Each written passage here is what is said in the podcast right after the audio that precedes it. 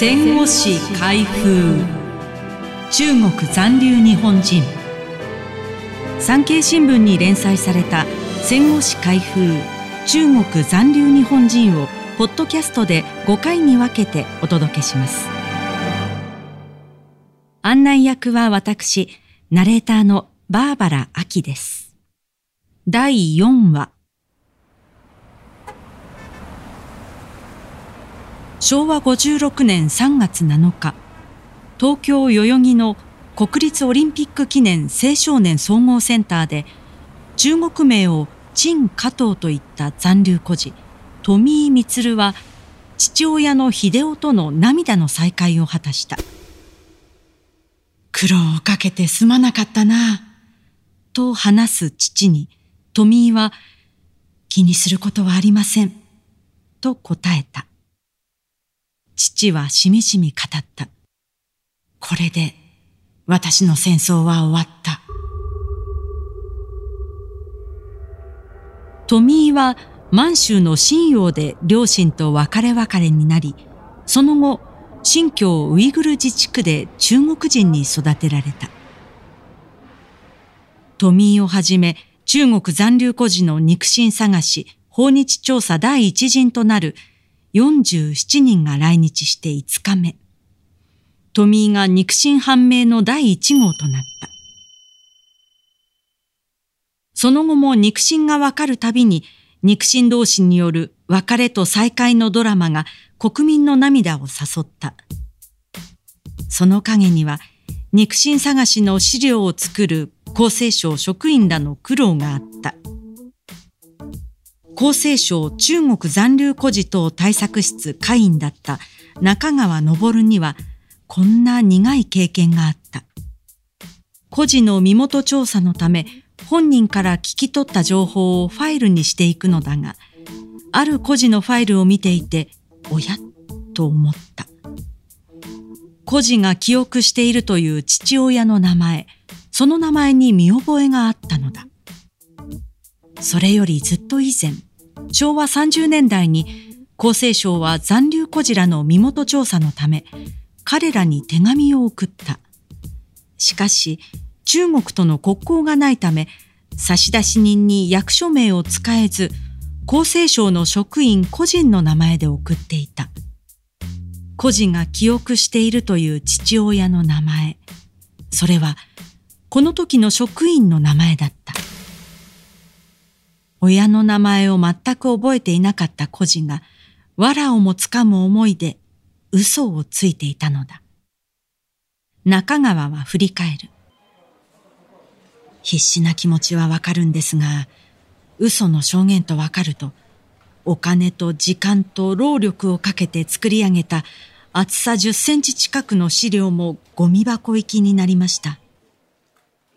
ドラマチックな対面劇の裏には厳しい現実もあった。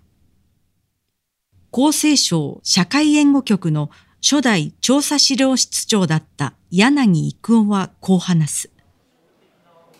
調査が始まったばかりの頃、面接会場を一歩外に出ると雰囲気は一変しました。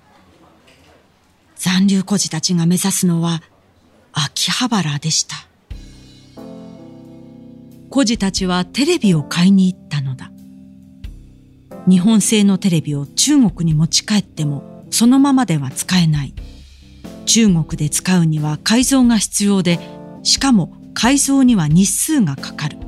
来日早々に秋葉原で改造の注文をしないと帰国までに間に合わないという事情だ。柳は言う。テレビは自分用ではなく、中国に帰った後に地方の役人や公安職員へ渡すお土産なんです。ラジカセなどの家電製品や日用品を日本訪問を実現させてくれた公安職員に渡すお土産にしていました。さらにこんな風景も見られた。調査を終えた孤児は成田空港から中国に戻るが荷物が多すぎて規定の重量を大幅にオーバーするため超過料金を請求される孤児は支払えないから航空会社との値段交渉を厚生省係官が行った。訪日調査は回数を重ねれば重ねるほど肉親が見つかる率が低くなった。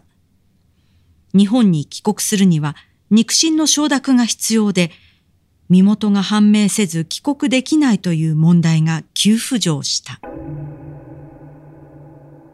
柳は振り返る。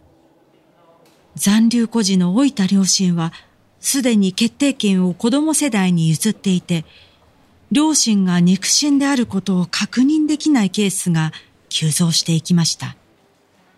感動的な対面シーンで、ごめん、もう面倒を見られない、と古びた腕時計を渡して泣き崩れる母親の姿を見た瞬間、孤児の強く美しい母親という幻想が音を立てて崩れました。世論の高まりを受けて、日本は身元未判明孤児の帰国を中国籍のまま受け入れ、同行する配偶者などの帰国旅費などを支給することになった。さらに、親族だけではなく、ボランティアでも身元引受人になれる制度を導入した。こうして、身元不明孤児の帰国は推進されたのに、身元が判明した孤児と残留婦人は、肉親の承諾が必要なので、かえって帰国が難航するという矛盾が生じた。平成元年、帰国手続きを肉親に代わって行う特別身元引受人制度が実施されて、身元判明孤児については一応の解決を見た。平成3年、残留婦人にも特別身元引受人制度が適用されるようになっ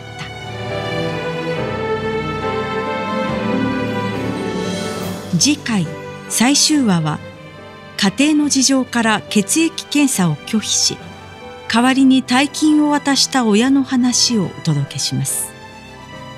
案内役は私ナレーターのバーバラ・アキでした。